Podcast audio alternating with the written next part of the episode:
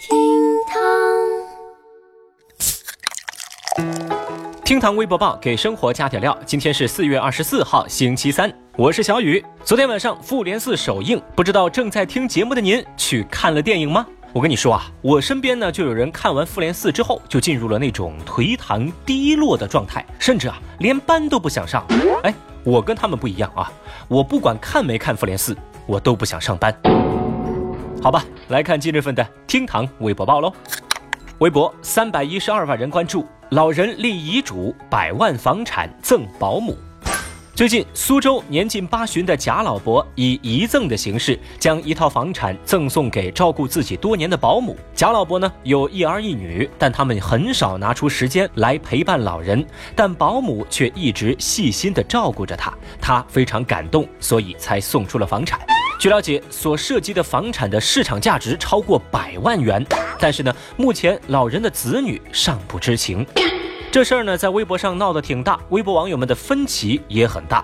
一派网友觉得，现在很多子女都不花时间去陪伴老人，老人送房子给保姆完全可以理解。况且这是老人自己的财产，爱给谁就给谁喽。但另一派网友却非常反感，甚至反对老人的做法。有人就说了，难道这是现实版的苏大强吗？儿女是花钱请的保姆啊，保姆照顾你也是他的本职工作，你瞎感动什么呢？立遗嘱，结果你儿女不知情，还送出百万房产，你老糊涂了吗？还有人无不调侃地说：“哇，现在保姆行业的福利都这么好了呀，不是送车就是送房喽。”那么正在听节目的您，对老人的做法又怎么看呢？节目下方评论区来聊聊您的看法喽。其实抛开这件事情本身，小雨我觉得老年人在处理自己财产的时候是他们自己的事，但需要慎重。立遗嘱瞒着子女不太合适。当然，如果子女在挣钱的时候想不起自己有爹，在继承遗产的时候才想到哦，我还有个爹，那这就更不合适了。微博一百七十九加一百一十三万人关注，女子 4S 店坐塌宝马引擎盖。女房主做沙盘维权被刑拘。话说，在江苏丹阳市一家宝马 4S 店，一女子因所购宝马车出事故之后，安全气囊并未弹出，导致车上人员受伤。坐在店内的宝马车引擎盖上嘶吼维权，不料引擎盖被坐坏了。后来呢，4S 店报警反维权。哦，围观的微博网友们议论纷纷。呀！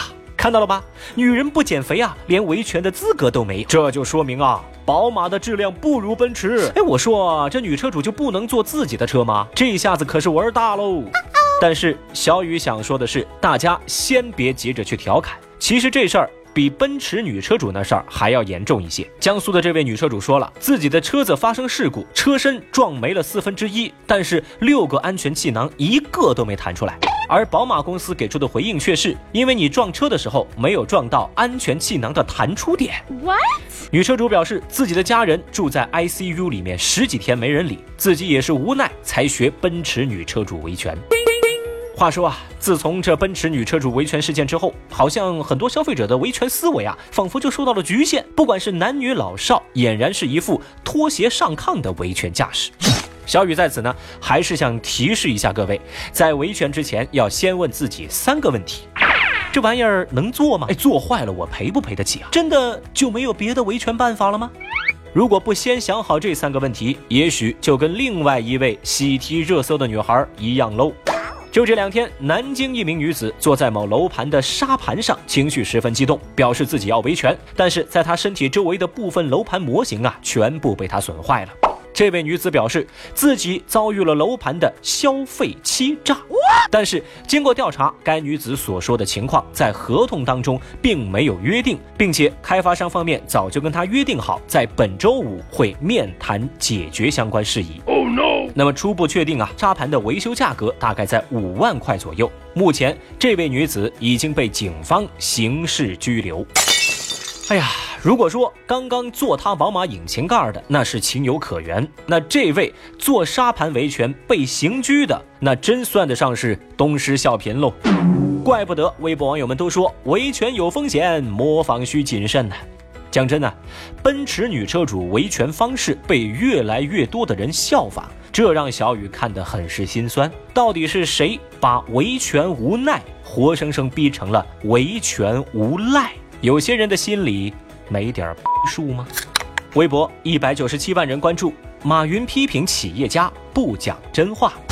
日前，在二零一九绿公司年会上，马云讲话的时候表示，领导给五分钟讲话时间来听取企业的意见，但是很多企业家呀都是三分钟自吹自擂，两分钟拍马屁，等于啥都没说。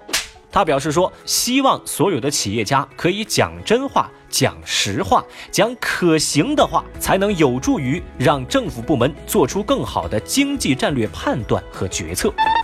但是呢，微博网友们对马云的这番表态似乎并不感冒。有人就说：“拉倒吧，你马云才是最大的忽悠。”还有网友表示：“马云跟其他人不同啊，他是三分钟谈九九六，两分钟聊理想。”小雨，我倒是觉得啊，马云这番话很诚恳，也有几分道理。我相信企业老板都希望员工可以九九六，这个肯定是真话。好了，以上就是今日份的厅堂微博报，明天咱再接着聊喽，拜拜。本节目由喜马拉雅 FM 独家播出。